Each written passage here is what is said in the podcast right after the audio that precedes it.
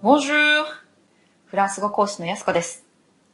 さて、8月はフランス語で、うつ、うつと言います。ああ、アウトではないんですよ。うつ。さて、そんな8月は、フランスはバカンスのシーズン真っ只中です。この8月にパリではある現象が起こります。なんと、パリにパリジャンがいなくなってしまうという現象です。皆さん、太陽を求めて南に行ったり、他の国に行ったり、それぞれがバカンスを楽しむためにみんなパリを旅立ってしまいます。その代わりに他の国から観光客がパリに押し寄せるといった現象なんですね。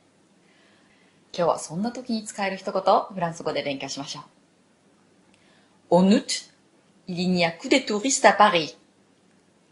En août, il n'y a que des touristes à Paris.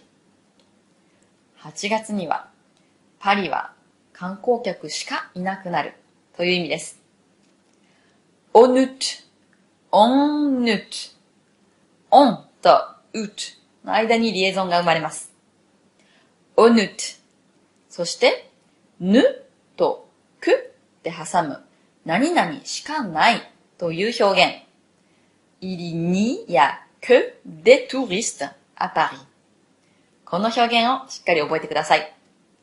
En août, il n'y a que des touristes à Paris.